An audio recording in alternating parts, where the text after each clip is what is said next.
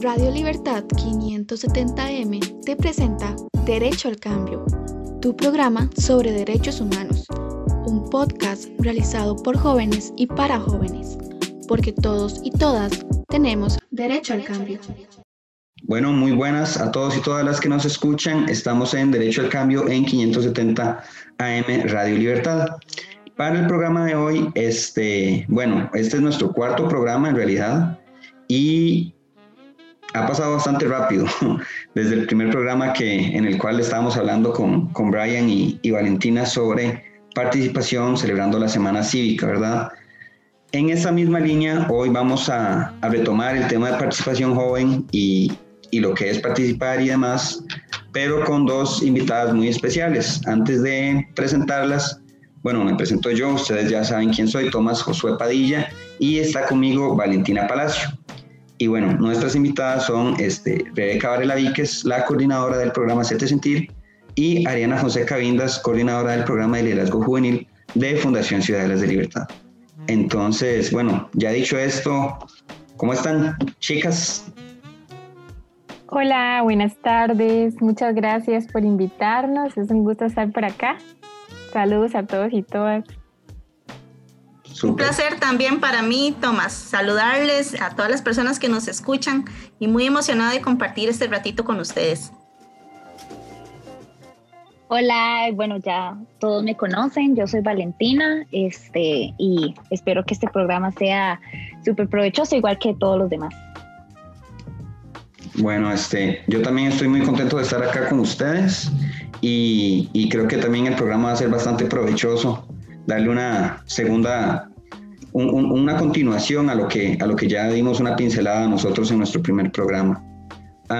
Para, para que quienes nos escuchen se empapen un poco de lo que ustedes hacen, Ariana y Rebeca. Tengo, bueno, una pregunta así inicial. Entonces, es así, a grandes rasgos, ¿a qué se dedican ustedes y qué es lo que, aquí, en qué institución, ya sea gubernamental, no gubernamental, este, cuáles son las metas de esta institución. Entonces no sé si quieras iniciar tal vez vos, Rebeca. Bueno, muy, eh, muy buenas tardes. Eh, yo soy Rebeca, soy de Heredia, eh, tengo 30 años, todavía soy una persona joven. Em, y bueno, yo soy eh, artista escénica, esa es mi primera carrera y también eh, educadora, administradora de la educación no formal, em, que fue mi segunda carrera. Y ahora estoy este, por ingresar a una maestría en Derechos Humanos y Educación para la Paz en la UNA. Eh, dado todo el recorrido que, que la vida me ha dado, ¿verdad? Entonces esas son como las variaciones que, como pueden ver, he ido tomando, que no me esperaba. Yo solamente pensaba ser una gran actriz y así, ¿verdad? También me ha interesado mucho siempre la comunicación. De hecho, uno de mis sueños este, era estudiar periodismo, pero bueno, por dicho también la vida me ha dado otras oportunidades de formación más a nivel informal o no formal, mejor dicho.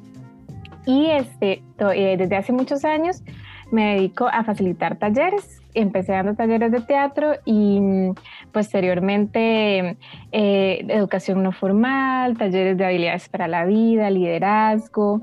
Em, y también empecé a trabajar no solamente con poblaciones que querían formarse en el ámbito más técnico teatral, sino que empecé a trabajar el teatro aplicado, que tiene que ver con un teatro más de índole social, y empecé también a trabajar con población adulta mayor eh, y posteriormente con población en condición de discapacidad en la Municipalidad de Escazú. Actualmente estoy, eh, soy consultora y estoy coordinando el proyecto Hacerte Sentir, que el proyecto Hacerte Sentir es un proyecto de mm, Parque La Libertad que están desamparados, de Fundación Cruza, que es Fundación Estados Unidos Costa Rica para, la, para el Desarrollo, y UNICEF Costa Rica. Es un programa que inició en agosto eh, y está enfocado en jóvenes de 14 a 25 años de toda la región que está aledaña al Parque La Libertad, que son La Unión, Desamparados y Curriabat. Y bueno, eso más a grandes rasgos este, es lo que es un poco mi, mi formación y a lo que me dedico actualmente. Después les podría ampliar un poco más. No, perfecto, Rebe, de verdad, muchísimas gracias. Yo todo informal ya, ¿verdad? Diciéndote Rebe, pero... todo bien. Entonces, de ahí.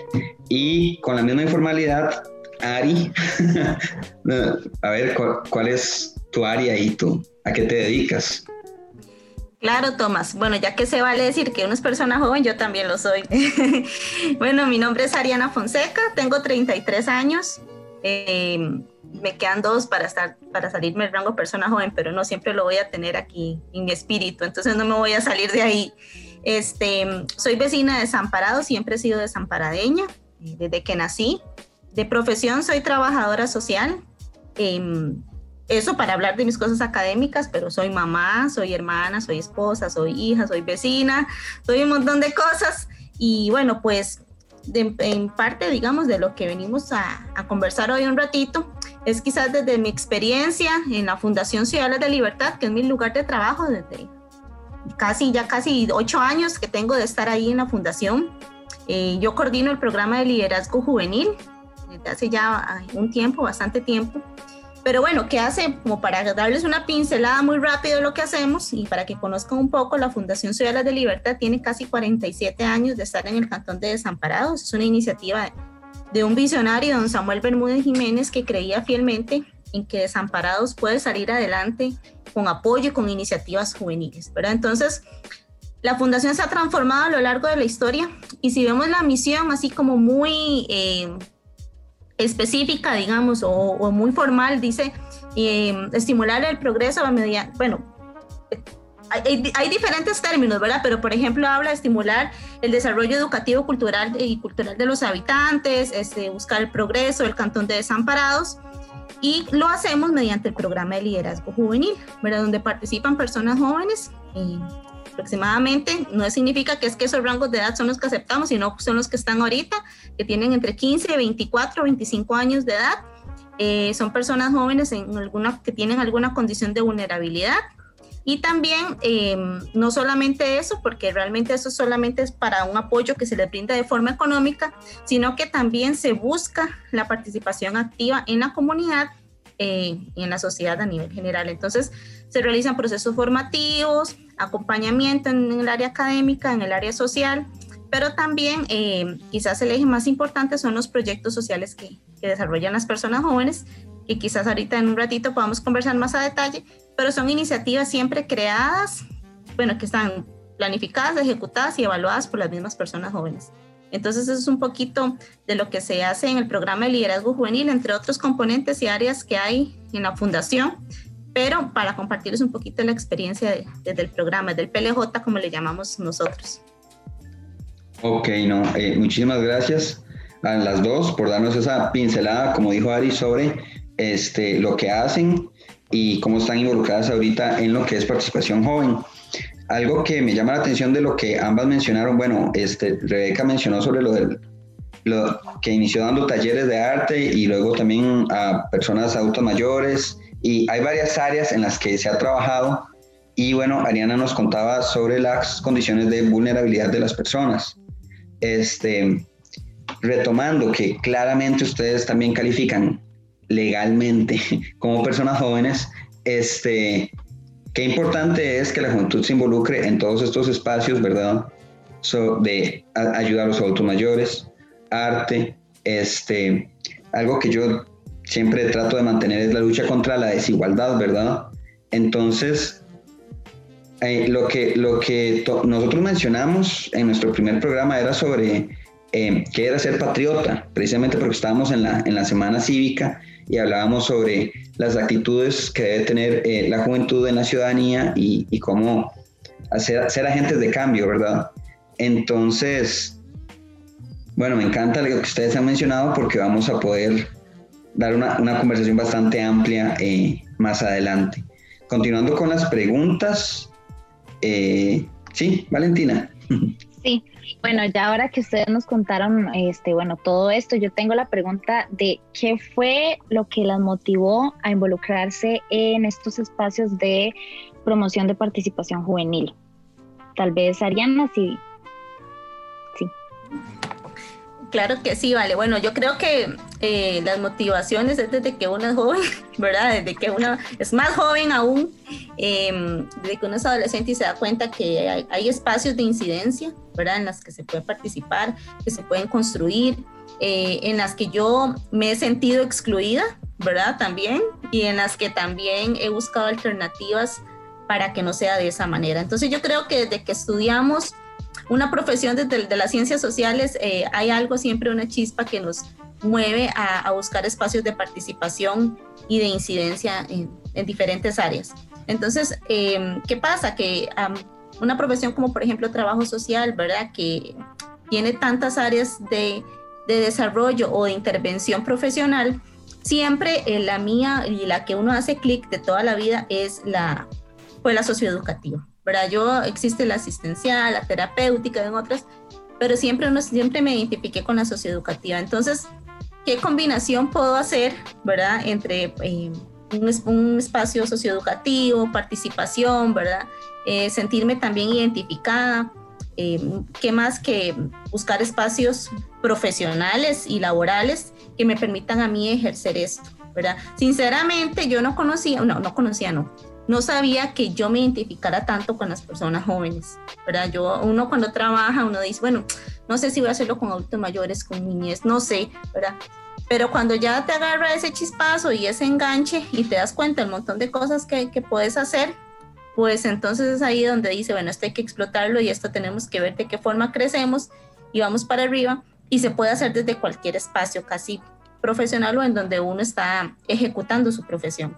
Entonces es por esto que yo desde siempre, quizás desde, recién graduada, en el 2010, sí, en el 2010, eh, empecé a trabajar con personas jóvenes y esto ha hecho que también vaya creciendo, vaya viendo los errores que hemos cometido, cómo podemos crecer, qué, qué me aporta y qué no, ver que es un tema tan diverso, las, las juventudes es tanta la diversidad que se puede trabajar que esto permite que su trabajo nunca sea rutinario ni, ni los planes de trabajo sean los mismos, sino que me permite diversificar muchísimo y además de que es entretenidísimo porque las personas con las que trabajo uno siente empatía porque prácticamente somos de los mismos y nos comprendemos y yo creo que la empatía es el principal eh, sentimiento que uno tiene eh, que lo mueve a hacer las cosas con muchísimo amor. Súper bien, me encantó. Bueno, entonces ahora no sé si Rebe. Bueno, em, yo les quería contar que desde, ¿verdad? Como desde mi adolescencia me interesó mucho el arte. Bueno, desde que estaba en el colegio, mejor dicho, ¿verdad? Y este, era muy bombeta, como dicen, ¿verdad? Entonces me ponía a organizar pasacalles en un 15 de septiembre, cuando el 15 de septiembre es algo súper militar y así, ¿verdad? Entonces desde ahí yo veía como esta visión del arte transformador y que claramente al ingresar también a una carrera universitaria donde podía tener un aspecto más amplio de la cultura, de lo cultural, me surgieron muchas más ideas. Entonces creo que eh, una principal motivación del trabajo comunitario y con diferentes poblaciones, no solo jóvenes, ha sido el arte. Y entonces en, en esos tiempos, bueno, más o menos como en el 2010 también, por ahí, 2011, eh, hicimos una iniciativa cultural en Heredia. Entonces, y hacíamos pasacalles, recorridos históricos, veladas artísticas, porque sentíamos que había muchas personas, sobre todo jóvenes, que tenían mucho que hacer, que decir, y había muchos espacios subutilizados, que incluso eran espacios del, del Estado, de la municipalidad. Y acá, bueno, y como en muchas partes de Costa Rica, hay espacios hermosos que son patrimonio y que muchas veces no se les da esta activación. Entonces ahí empecé a, a generar también vinculación con otras personas jóvenes, artistas y también del área social y bueno, todo eso también como desde un lugar eh, de participación ciudadana, digamos que a honor, en activa, por pura pasión, ¿verdad? Em, ahora por dicha es una asociación, ¿verdad? Se logró hacer una asociación y se ha vinculado mucho más con el área local de la municipalidad y la parte de cultura aquí de Heredia. Eh, y posteriormente también, bueno, yo soy feminista y soy activista, ¿verdad? No solamente por los derechos de las mujeres, sino por la equidad de género, la inclusión. Y entonces desde hace más de cinco años participo también desde el activismo, pero desde el arte sobre todo. Entonces me he dedicado a la comunicación, he podido ir a diferentes áreas rurales como Hancha, em, he ido a Upala, bueno, a diferentes lugares a hacer programas de radio, a, hacer caminatas performáticas, ¿verdad? Utilizar el arte como un medio también de denuncia, ¿verdad? Por ejemplo, en nuestras colectivas, yo estoy en la colectiva caminando y en la colectiva Chancha Negra. En una hacemos más como performance y en otra hacemos teatro espontáneo. Entonces después entré a ese mundo del teatro espontáneo, el psicodrama que tiene que ver con las emociones, las historias, toda esa parte más sensible. Entonces, bueno, para mí fue un vínculo muy importante eh, esto del arte con la, eh, acción social, ¿verdad? Eh, incluso tuve oportunidad en la universidad, ¿verdad? Que realmente es una oportunidad para la juventud muy necesaria de crecimiento eh, y de participación. Entonces ahí en la universidad tuve oportunidad de trabajar con población del territorio indígena de Terra, desde la educación popular. Entonces, desde ahí, este, bueno, todo esto que les cuento es para como hacerles una reseña porque me ha interesado trabajar este, la acción social y, el arte de la mano. Y bueno, ahora, este, recientemente siempre he trabajado con población niñez, adolescente, bueno, variada, por dicha, he tenido esa oportunidad. Pero mm, también con este programa Hacete Sentir, pues se dio esta oportunidad de trabajar exclusivamente con población joven. Y pues sí, me encuentro ahora muy, muy interesada en también desarrollar más a nivel personal, investigación también en el tema de cómo las personas jóvenes desde la educación, por ejemplo, no formal, que muchas veces, por ejemplo, desde el Parque de la Libertad hasta incluso de Fundación Ciudadana de, Libertad y otros espacios muy eh, comunitarios que inciden muchísimo en esas comunidades, como desde esos espacios de educación no formal se pueden generar también mucho más impacto, ¿verdad?, al vincularse con población joven. Eh, y sobre todo, como dice Ariana, en condiciones de vulnerabilidad. Entonces, eh, creo, yo creo, ¿verdad? Por la experiencia que, que realmente para tener esta, este desarrollo social necesitamos eh, estar incluidas las personas jóvenes con todas esas potencialidades que tenemos, ideas, energía. Eh, y que deben ser tomadas en cuenta nuestras ideas. Entonces, yo he visto en la educación no formal y en el arte eh, una, una gran oportunidad para, para nosotras y nosotros como personas jóvenes em, y espero seguir por ahí, trabajando por ahí. Sí. Muchas gracias. Este, bueno, no, algo que me parece muy interesante y me siento muy identificada con las dos, porque, bueno, yo estuve en un colegio artístico y es algo que tiene el arte que, que tiene también las ciencias sociales, que es esa, como esa necesidad o esas ganas de impactar o incidir en las comunidades y en la sociedad.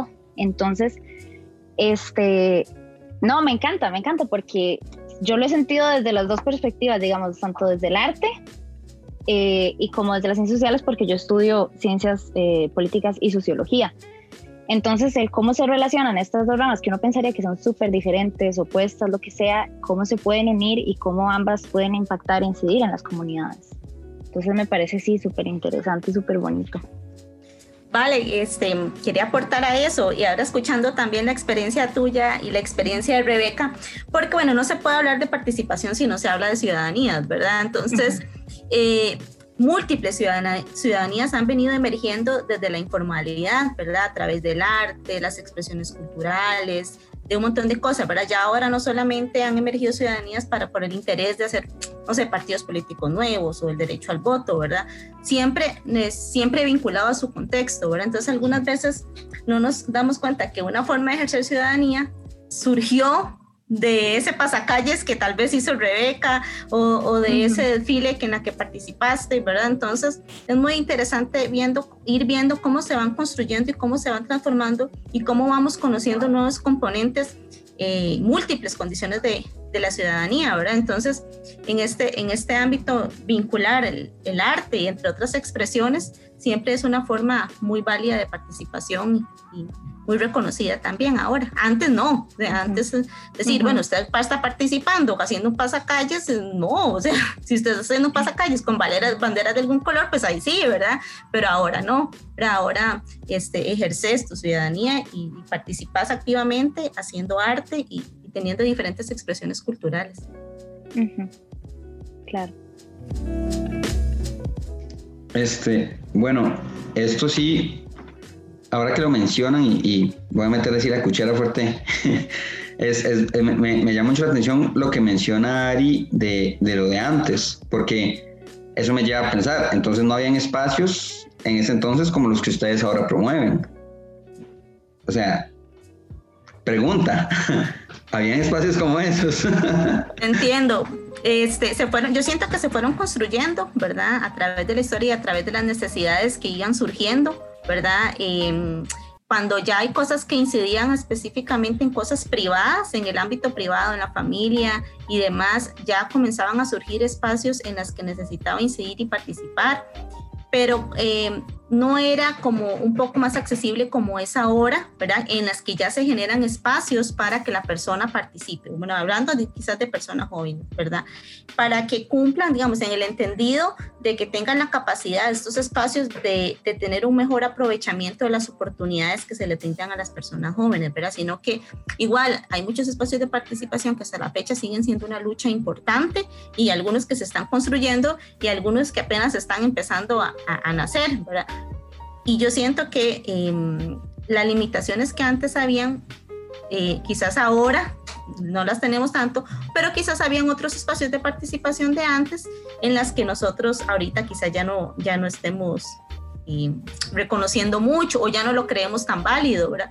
Pero no deja de ser lo que nos construyó hasta lo que estamos ahorita, son unos antecedentes, me parece sumamente importante de, de identificar. Ok, Yo quisiera mencionar algo también con esto, porque me parece em, esto, como por ejemplo los derechos humanos, ¿verdad? No es porque existan, ya todas las personas van a acceder a disfrutar de sus, ¿verdad? De sus derechos. Entonces yo creo que así ha sido también eh, el, derecho a participar activamente, a, a tener una voz activa, a tener espacios de encuentro, ha sido algo que no se nos ha regalado, ha sido algo que hay que, ha, sido traspasar ciertas fronteras muchas veces eh, burocráticas, adultocentristas, ¿verdad? Que yo menciono esto, por ejemplo, el pasacalles, porque yo vengo de un colegio católico donde eso era inconcebible. Entonces, ¿verdad? Como apareció una huila ahí con una idea loquísima, pero bueno, vamos a dar la oportunidad. Y eso generó un precedente y después en ese colegio se siguió haciendo pasacalles. No sé si hasta la fecha, pero en ese momento pasó así. Eh, y yo creo que también ha habido algo histórico importante que viene de atrás, ¿verdad? Pero actualmente creo que muchos de los movimientos sociales actuales están eh, activos gracias a la población joven, como vemos el movimiento ecologista, el movimiento feminista, ¿verdad?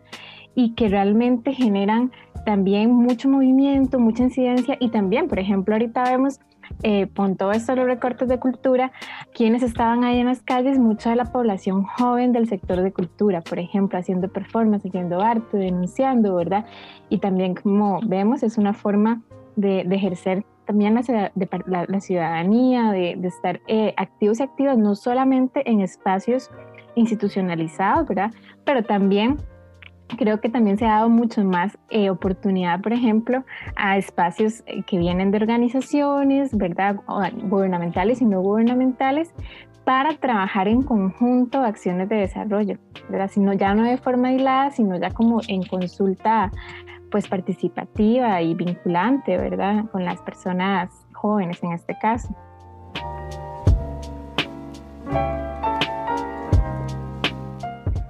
Esto nos surge, esto a mí me surge una pregunta, este, Tomás, que es, y a, Valentina y a Rebe que están aquí hoy. Em, que hasta podría ser una, una, una, opción para un próximo programa de ustedes, porque estamos buscando otros espacios que no son institucionales para participar. ¿Qué nos están dando estos espacios que no nos está dando la institucionalidad?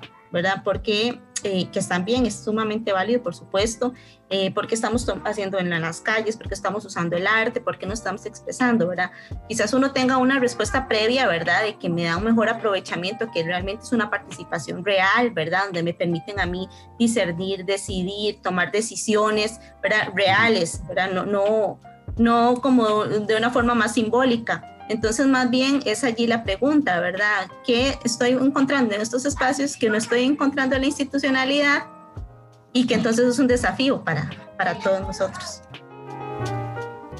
Ajá, de hecho, bueno, gracias primero porque eso era una de las cosas que, que estaban surgiendo acá para contarles cuando, cuando estamos haciendo entrevistas. Este, yo, yo hago siempre voy tomando notas, ¿verdad? Para las próximas preguntas que puedan surgir. Eso era precisamente lo, que estaba notando, que, estamos hablando de una participación institucional insuficiente y, lo liberador que son estos otros espacios, o, al menos el, rango de, poder uno verdaderamente decir, yo participo como yo puedo o como yo quiero en estas, de estas otras formas, que, que se, se destina mucho a la palabra informal, pero para mí no hay nada más simbólico y más real que ver, por ejemplo, bueno, yo, yo soy, soy, bueno, estudio ciencias políticas en la Universidad de Costa Rica, por supuesto que voy a las marchas y ver, y ver a la gente de, artes y los de, los de escénicas haciendo sus, sus, sus expresiones, yo digo, eh, ahí hay un verdadero simbolismo, ahí, ahí yo lo siento verdaderamente muy, muy, muy de uno, muy orgánico. Entonces, bueno, primero gracias por, por hacer la anotación a esta Ariana y a las dos por las respuestas muy buenas que, que verdaderamente están generando en mí y, me imagino que en quienes nos escuchan, este, de ahí, están moviendo ahí esa espina de, de la juventud. Valentina, ¿tienes algo que decir? Sí, no, eh, nada más un pequeño aporte respecto a eso, que siento que a lo largo del tiempo se ha hecho esa construcción colectiva de que solo hay ciertas maneras de participar y solo eso cuenta como participación. Y, y la participación es algo tan, no sé, tan, o sea, tan amplio. O sea, hay demasiadas maneras de expresarse, de manifestarse, de participar, de hacerse escuchar, como, como Rebe decía, el arte como manera de, como forma de protesta, de, expresión. Entonces, siento que sí hay que ver más allá de eso. Pero bueno, yo tengo otra pregunta y este, ¿qué es para ustedes lo más eh, gratificante de la labor que hacen? Tal vez sí, no sé, Rebe. Bueno, em, yo creo que toda esta parte de, trabajar desde lo social, con, este contacto humano, ¿verdad? Con las sensibilidades que se mueven, con las historias de cada persona, es algo que, que a una pues también la hace crecer y la hace aprender muchísimo, ¿verdad? Entonces, yo creo que el tener espacios desde la educación no formal, bueno, y el arte en mi caso, ha sido eh, de, verla, de hacer un cambio en, esta visión de la educación que es más de, ¿verdad?, de depositar información, de solamente dar, sino recibir, ¿verdad?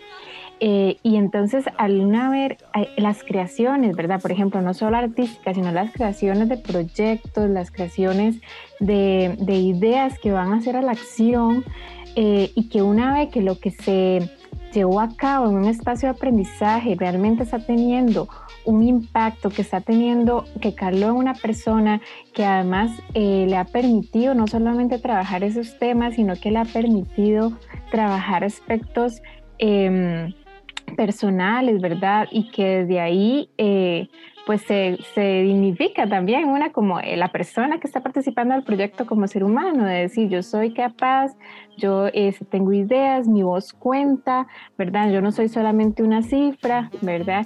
Y entonces eh, estos proyectos a mí me han posibilitado ver eso, que, que, no necesitamos, ¿verdad?, tener un grado académico de, de licenciatura, maestría, bachillerato, ¿verdad?, sino que necesitamos eh, personas, ¿verdad?, que tengan compromiso eh, y que tengan una ética también, ¿verdad?, en lo que están haciendo. Entonces, encontrarse jóvenes que que a los 14 años eh, tienen un crecimiento en sus ideas que, que, uno dice, wow, qué potencial, de verdad. O sea, que yo a esa, a esa edad no tenía toda esa, esa, esa, claridad en muchos aspectos, pero también yo creo que como hablábamos esto de las generaciones, creo que también ha sido porque ahora hay muchas más posibilidades de hablar de más temas de manera más abierta, con menos tabúes, con menos moralismos. Eh, no quiere decir que tampoco sea fácil, pero yo, este, eso me motiva muchísimo, ver que de verdad ha habido, hay un desarrollo, que no, no estamos estancados o, ¿verdad? Sino que se ha generado todo eh, una participación ciudadana mucho más, mucho más y más activa cada vez. Entonces creo que de ahí es como lo más gratificante que me llevo esos espacios y como esa frase que dicen, ¿verdad? no hay que dar el pescado, sino enseñar a pescar, ¿verdad? Entonces creo que una es ahí donde ve que cada persona se vuelve es también autónoma de su camino, que no es algo em, en el que siempre van a depender de una institución o una organización, sino al punto de hasta poder fundar sus propios proyectos, ¿verdad? Eso es por ahí mi, mi experiencia y vivencia con, con, ese trabajo que estoy realizando y he realizado. Muchas gracias. Ari. Este, bueno, yo tengo em, como tres grandes, digamos, em, motivaciones eh, o que me impulsan mucho siempre a seguir y realmente me, me siento muy apasionada por, por este tipo de trabajo.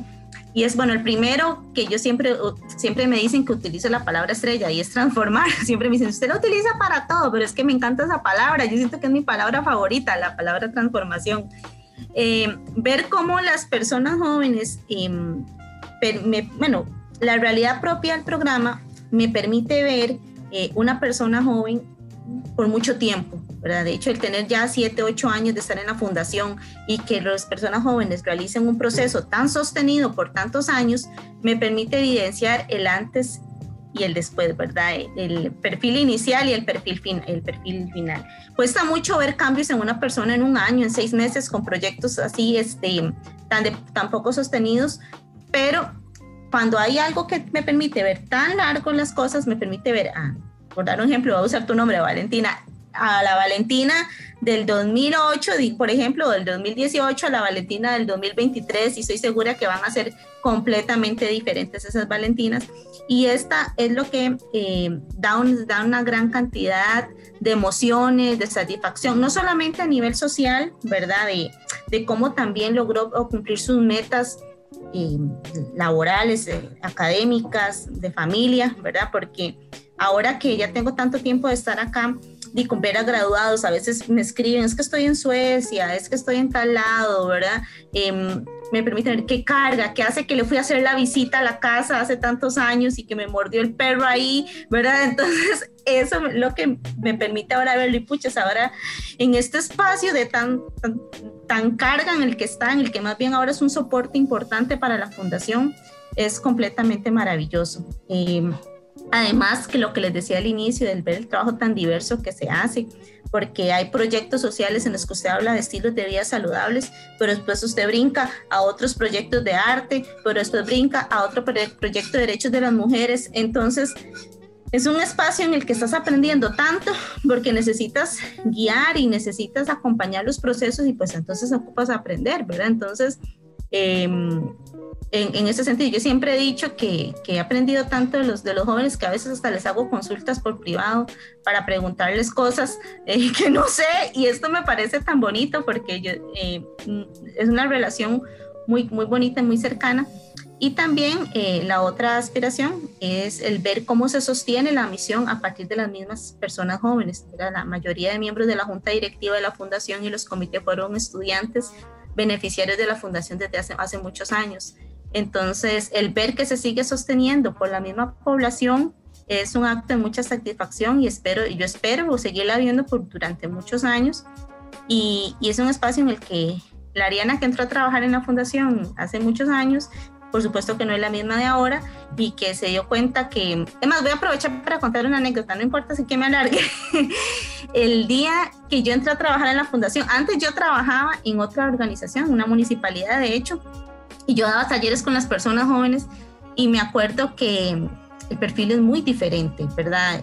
Ir a las comunidades, buscar a los jóvenes. Entonces yo venía montando un taller, ¿verdad? Donde dije, yo les tengo que sacar las palabras con la cuchara, porque ellos tienen que hablar. Pues entonces cuando llega a la fundación y di mi, di mi primer taller, me di cuenta que yo no pude hablar nada porque toda la palabra las tenían ellos, ¿verdad? Entonces siempre he dicho, wow, es un reto porque yo les pongo a hacer una dinámica y ya la han hecho no sé cuántas veces en la vida, o voy a hacerles el juego de esto y ya, ya han hecho otra vez esto, ya esto lo hemos hecho no sé cuántas, ¿verdad? Entonces es un reto muy grande pensar en nuevas formas, nuevos procesos todos los días, todos los meses. Yo creo que todos son testigos de que hacemos cosas diferentes todos los meses y ver eh, cómo hacemos para innovar y para que sea gratificante para ellos y para nosotros también. Entonces, eh, yo, voy, yo voy por ahí en mi línea de, transformación y de, de las ganas que siempre me da el hacer cosas diferentes. yo quisiera aportar aquí algo que dice Ariana, porque en Hacerte Sentir hay varios chicos y chicas que vienen de Fundación Ciudadana de la Libertad, de Libertad, y realmente esos chicos y chicas son así como pilares, son líderes súper, ¿verdad? Como activos y activas, y realmente se vuelven como muy motivantes para también el grupo de chicos y chicas que tal vez no tengan tanta experiencia y, y, ha sido genial tener, bueno, personas así como las que vienen de Fundación Ciudadelas de Libertad, como personas que tal vez vienen iniciando y que están en el cole, ¿verdad? Porque Hacete Sentir tiene también una variedad de personas que están en la universidad eh, sacando ya su carrera de ciencias políticas, de relaciones internacionales a chicos y chicas que están en octavo, noveno, décimo, ¿verdad?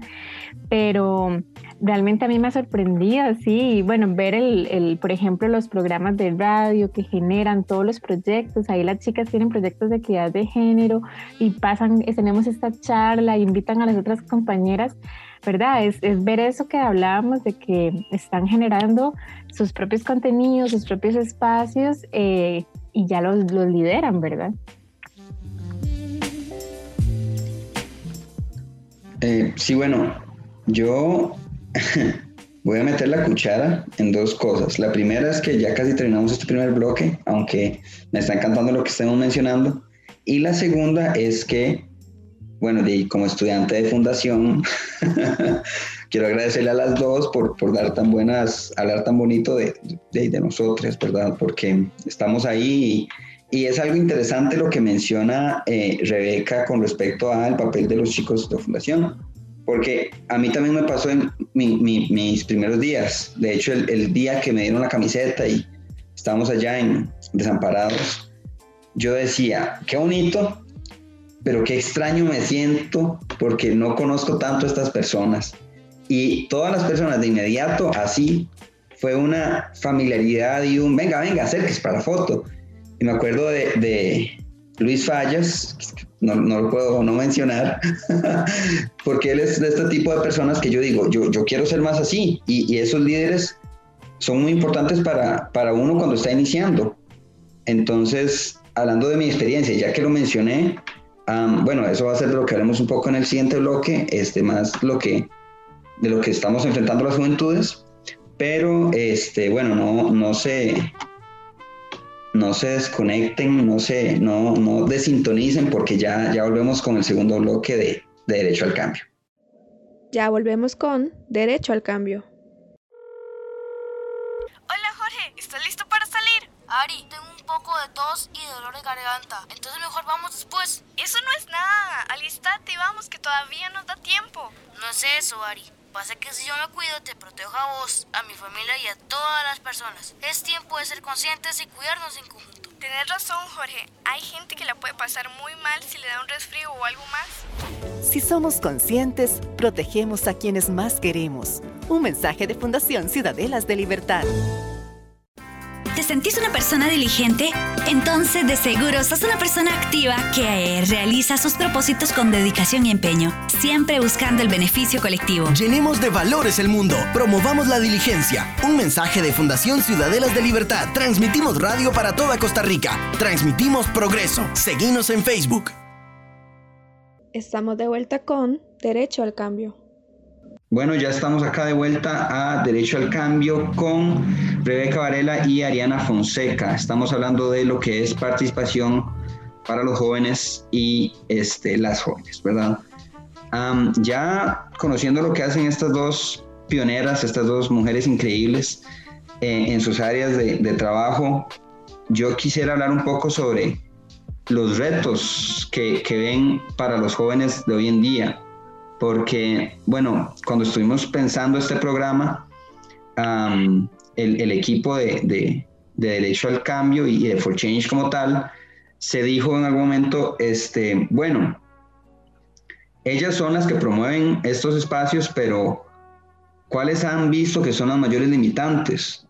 Entonces, tal vez para, para poder contar un poco o tal vez contextualizar o poner un escenario, yo voy a hablarles un poco de mi experiencia así a grandes rasgos, no quiero que el programa sea sobre mí, eso jamás.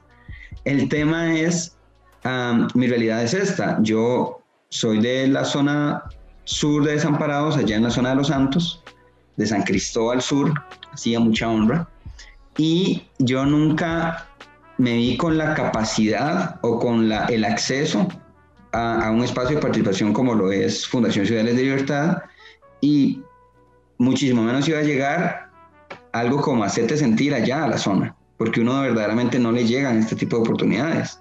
Entonces uno dice, no, no participo, eh, estoy muy lejos, no hay cómo. Y cuando ya entré a la Universidad de Costa Rica y empecé a pues, vivir en San José por, por razones de estudio, me presenté ante esta, se me presentó esta posibilidad por una conocida, que también le voy a decir el nombre, Daniela Piedra, gracias por decirme, Fundación existe. Este, y yo dije, ah, ok, bueno, voy, a interesarme y me metí y, acá estoy. Ahora, ¿cómo luchan, cómo, cómo enfrentan este reto sus, ustedes en sus luchas, en sus espacios, para, para enfrentarse a, lo que es esto, la descomunicación y las brechas de, de, de espacio que, que, estamos viviendo, inclusive más ahora en una situación, en una, en una realidad de, de pandemia en la que no hay tanta proximidad con las personas. Entonces, tal vez si quisieras, no sé, Ariana iniciar y luego tal vez Rebe nos, nos responde. Claro que sí, Tomás. Eh, estos son desafíos, ¿verdad? Ese es el, que vos nos muestras como, como tuyo, ¿verdad? Pero los desafíos son muchísimos, ¿verdad? Sin embargo, si hay algo que nos permitiría a nosotros tener un abordaje más integral, es realmente asumir el enfoque de juventudes como tal ¿verdad? Este enfoque que me permite ver la diversidad, que me permite ver eh, la ruralidad, por ejemplo, en, el, en tu caso, porque cuando hablamos de personas jóvenes, ¿qué nos imaginamos, verdad? Al muchacho de 17 años que va al colegio y que tiene que estudiar por las tardes y que mm, puede, tiene los sábados libres o que el sábado participa en la iglesia, ¿verdad? Entonces, ese es el perfil que vemos tradicional de la persona joven. Pero cuando ya tenemos este enfoque más amplio, donde sabemos que hay jóvenes y madres, ¿verdad? Cuando vemos que hay jóvenes de la zona rural, cuando vemos que hay jóvenes que, mm, indígenas, ¿verdad? Entre otras, entre otros aspectos o, o diversidades, es lo que nos permite a nosotros orientar nuestros procesos de trabajo. Es por eso que el incorporar el enfoque juventudes, entre otros grandes áreas, ¿verdad? Como no sé, la gobernabilidad democrática, para dar un ejemplo, la participación ciudadana en general, es lo que yo siento que es un desafío para muchas instituciones u organizaciones que trabajamos con personas jóvenes, ¿verdad? El conocer, bueno, nosotros tenemos un, alcance muy, muy local, muy desamparadeño, pero desamparados es otro, es todo un mundo diferente, ¿verdad? Los, la, la, la vulnerabilidad que tienen los jóvenes de los distritos del sur es muy diferente a los que tienen los chicos que viven en los guidos, por ejemplo. Quizá los del sur tengan más acceso a una mejor, a mejores condiciones de vivienda, y, pero no tienen acceso a transporte u oportunidades, eh, entre otras, ¿verdad? O a participar en otros espacios. Eh, igual, entonces quizás allá no tengan vivienda, pero tienen todo cerca para ir al colegio, para, para comprar, para lo que sea. Entonces yo creo que si nosotros incorporamos esta diversidad y este enfoque tan integral, en nuestros planes y en nuestros procesos de trabajo es lo que nos permitiría a nosotros tener más éxito. Sigue siendo un desafío muy grande porque al ser tanta, tanta diversidad, pues entonces no alcanzamos a unos y se nos quedaron otros por detrás y, y pues, por ejemplo, que esté en el sistema educativo formal para nosotros es una gran oportunidad, pero hay otros que se nos quedaron por fuera del sistema y que no pudieron estar en la fundación y están buscando la oportunidad. Pero eso es todo un proceso y yo creo que es parte de ir incorporándolo en nuestro, transcurso de, eh, de, nuestra gestión, en la ejecución de nuestros proyectos y incorporarlo también y conocer las realidades de cada persona joven, ¿verdad? Conocer al, al y esa radiografía inicial y yo sé que Tomás tiene estas condiciones estas, y sé que Valentina tiene las otras y que sé que de las otras, pero identificarlos y reconocerlos me parece que es una de las eh, acciones más valiosas que uno puede tener en estos procesos. Sí, eh, bueno, concuerdo muchísimo con Ariana, ¿verdad? Todo este enfoque de inclusión a la diversidad y no quedarse en una visión, pues, que, excluye, ¿verdad? O que puede ser solamente de jóvenes, ¿verdad? Con una, eh, con, no sé, una procedencia, ¿verdad? Porque ahora también nos, nos enfrentamos a migraciones globales, migraciones centroamericanas y, cómo incluir esas personas también en los programas.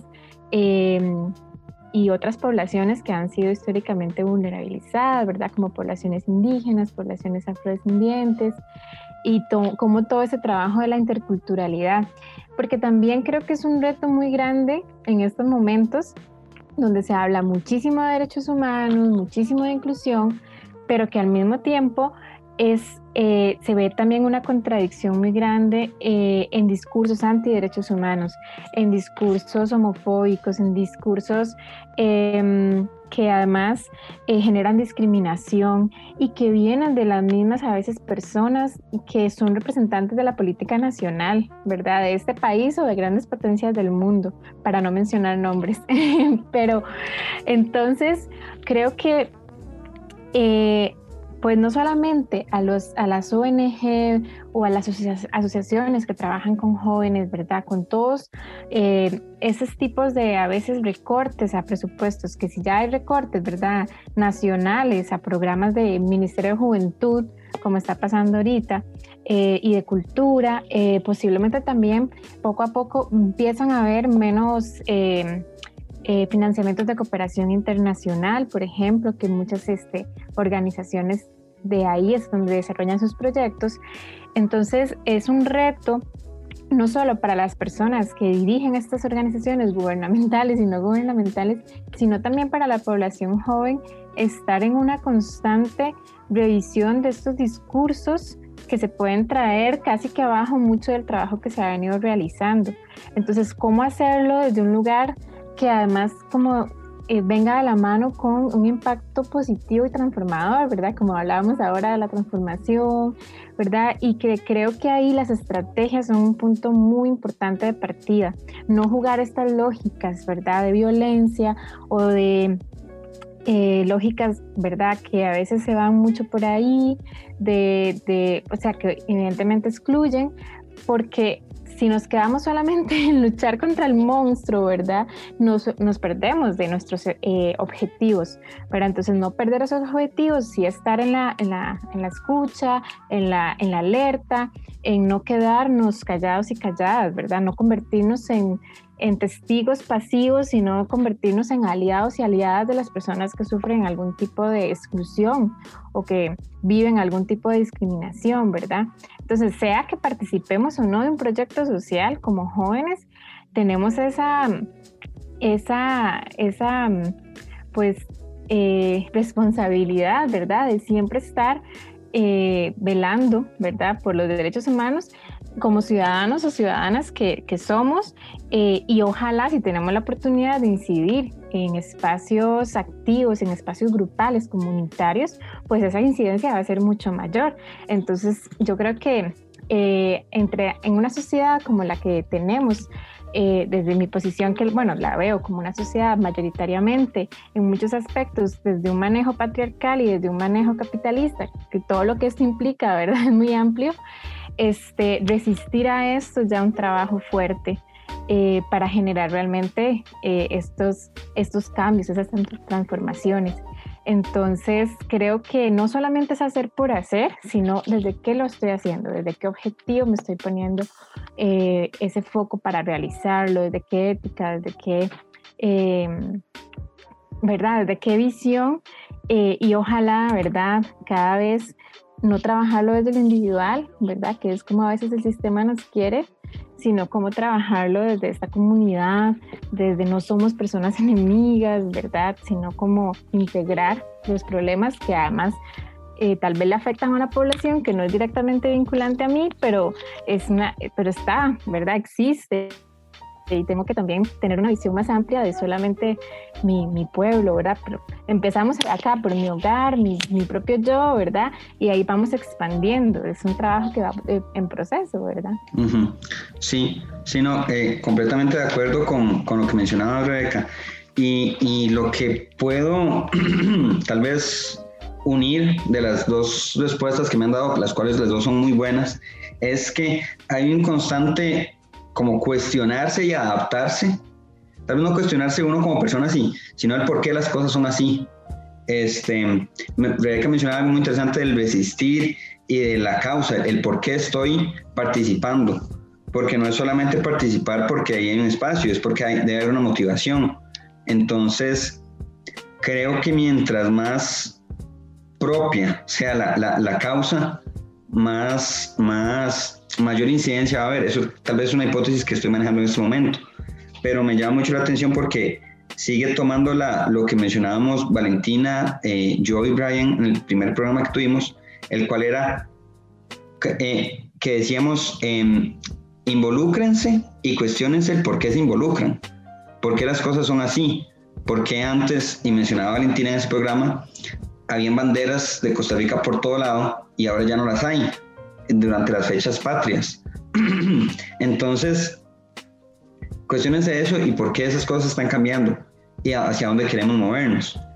Em, para no extendernos muchísimo, aunque el programa esté muy bueno y, de verdad estoy muy contento de, estar con ustedes tres acá, em, yo sí quisiera tal vez que vayamos cerrando como con un tipo de conclusión ah, o alguna recomendación que ustedes, chicas, chicas, quieran hacerle a este, la juventud si ustedes tuvieran, si tuvieran dos minutos para decirle a las personas jóvenes el por qué es importante tener una, ser, ciudadanos activos o, o, lo que mencionaban de la, de la empatía y la ética, que para mí se traduce en conciencia social, ¿qué, ¿qué le dirían a esos jóvenes para que se involucren y, formen parte?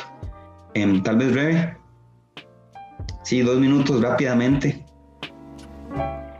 Sí, bueno, Em, aquí a quienes nos están escuchando, ¿verdad? Y nos van a escuchar próximamente, creo que es importante recordarnos eh, el por qué, eh, el cómo estamos aquí, ¿verdad? Que venimos de, de luchas históricas de nuestros antepasados, luchas políticas, incluso guerras civiles, ¿verdad? Y venimos de un pasado no tan fácil también y que ahora este, este presente tampoco está tan sencillo.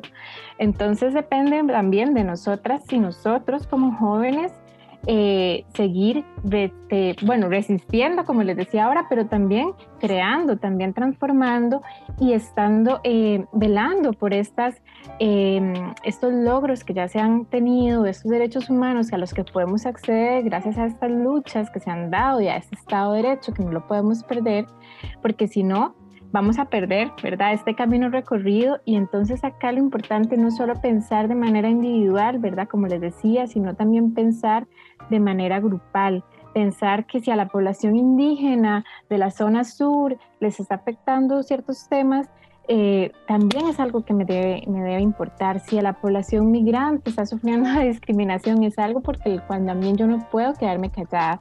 Y si en mi, población, en mi comunidad eh, a alguien escuché que lo están violentando, es una forma. Y ojalá no solamente este, generar eh, una crítica, sino también generar acciones y acciones, como decía Tomás, desde, la, desde una acción crítica, de una acción social y para esto es muy importante formarse, ¿verdad? No creernos dueños de las verdades absolutas, sino es participar de espacios, escuchar opiniones. Eh, y también, ¿verdad? Ser humildes cuando no, no, no estamos en una posición eh, pues que sea la más idónea para resolver un problema, sino que para esto existe la comunidad. Entonces, creer que creernos que realmente siempre estamos aprendiendo, así como el contexto cambia, nosotros estamos cambiando y es importante generar acciones también a partir del cambio, ¿verdad? Y, y a partir de esto proponernos los objetivos que queremos para tener un goce eh, universal como quisiéramos en algún momento de los derechos humanos. Eso sería mi mensaje y así que les deseo también muchos, muchos éxitos para todo lo que están realizando y que crean en los sueños que tienen por una sociedad mejor. Muchas gracias, Rebeca, de verdad. Este, Muchas gracias. También me imagino que todas las personas que nos estén escuchando van a decir muchas gracias, Rebeca. Este, sí, con mucho gusto. Eh, tal vez Ariana, igualmente, dos minutitos así para motivar al radio escucha. Claro, este, hay tanto que habría que decir, pero quisiera resumirlo con algo, y es que cómo nos cuesta a nosotros comprender las luchas de los demás, ¿verdad? Cuando, cuando vemos que no, nos, no me interfiere, no me afecta, eh, no es algo mío, ¿verdad? Eh, hay cosas que como a veces hasta ni siquiera logramos comprender Eh, entonces no, no lo hacemos parte de mi vida y no lo incorporo, ¿verdad? Porque no lo entiendo, porque no lo sé, porque no, es, no me está afectando. Entonces, ¿cómo hacemos para tener un mundo más empático, verdad? Eh, es esto, ¿verdad? Por cómo incorporamos la empatía en nuestra cotidianidad, cómo incorporamos la em, empatía en nuestro compañero que, que va todos los domingos a la iglesia fielmente y en nuestro compañero o compañera que, que hace una lucha en calles por algún derecho civil, no sé, ¿verdad? Tantas cosas que hay y cómo podemos tener un mundo más, más armonioso con eso, Y, si nosotros nos apropiamos de, los, de, las, de estas eh, luchas o de estas eh, acciones que realizan las otras personas también, yo estoy segura, y si nos informamos, como decía, como decía Rebe, ¿verdad? Si nos informamos qué es lo que realmente está, si escuchamos, si aprendemos a pensar, eh, si aprendemos a, a, a validar otras, otras propuestas, pues yo estoy segura que hasta uno mismo mejora su salud mental y hasta uno mismo deja de, calentarse la cabeza, como dicen, y por el contrario, más bien me siento eh, más hermano de la otra persona y, más amiga y más cercana, ¿verdad? Porque nos ha costado muchísimo eh, saber que, lo que creemos es tan diferente y que lo que nosotros pensamos es lo que es más, más valioso. Y pues yo creo que esto se ve en todos los proyectos, ¿verdad? Y cómo cuesta saber que lo del otro es realmente es tan importante como lo que yo, lo, como lo que yo siento, ¿verdad? Entonces, eh, esa, es, esa es como mi, mi palabra final, la validación y la empatía, eh, sea cual sea su causa, siempre y cuando no, respete, no respete a las demás personas y no afecte su integridad, em, podemos eh, tener un mundo mejor. Ok, no, este, muchísimas gracias, Ari. De nuevo, qué, buenas palabras para, para, nosotros, para la juventud, para quienes nos escuchan. Eh, para, para terminar, primero, antes de agradecer y todo, quiero, lo que ustedes me han dicho, me recordó esta frase de, de Martin Luther King que dice, una injusticia en cualquier parte es una amenaza a la justicia en cualquier lugar, ¿verdad? Es, es recordar que las injusticias que sufren otros también me afectan a mí. Entonces, eh, pues nada, hay que, hay que, hay que, verdad, ser empáticos y, y tener una ética ahí implantada. Quiero agradecerles a las dos, agradecerle a Valentina también, agradecerle a todo el equipo de, de Derecho al Cambio, quienes han estado ahí apoyándonos con la preproducción y la postproducción y, y quien, toda persona que esté involucrada en que estemos acá teniendo esta conversación y, y, también que esté involucrada en que llegue a los oídos de las personas jóvenes y de todas las personas que quieran escucharnos. De nuevo, gracias. Este, de todo corazón a ustedes. Eh, sí, es Rebeca. Antes de despedirnos, Tomás, yo quisiera eh, aquí comprometerlos, eh, no, no, este, escuchando, ¿verdad? Todo lo que genera este programa Derecho al Cambio y mm, me gustaría que en algún momento puedan venir chicos y chicas de Hacerte Sentir a contar de los proyectos que están haciendo, de la experiencia que han tenido, para no solamente que ustedes hagan una idea de qué es hacerte sentir o qué se está haciendo ahí, sino que vengan, ¿verdad? Y ya esos proyectos se están cocinando, pronto se están encaminando y por ahí a finales de noviembre podría ser o inicios de diciembre una buena fecha para invitarles. Entonces, bueno, ahí dejo la idea, la semilla, a ver si, si es posible y con mucho gusto ahí colaboramos para que sea realidad. No, claro, claro que sí. De verdad, más bien gracias por, por traerlo a la mesa. Gracias a ustedes por esos espacios. Espero que este programa siga para muchos, muchos programas más y que, que participen muchas personas también y lo escuchen muchas personas. Ahí lo vamos a compartir. Muchas gracias. Muchas gracias. Este, no sé, Ari, si quieres decir algo para despedirnos. No, solo despedirme y felicitarles a todos, eh, al proyecto social, al Rebe también por el programa que lidera. Eh, nos encanta trabajar juntos. Yo creo que con el parque ya hemos trabajado muchas cosas juntos y, y lo vamos a seguir haciendo.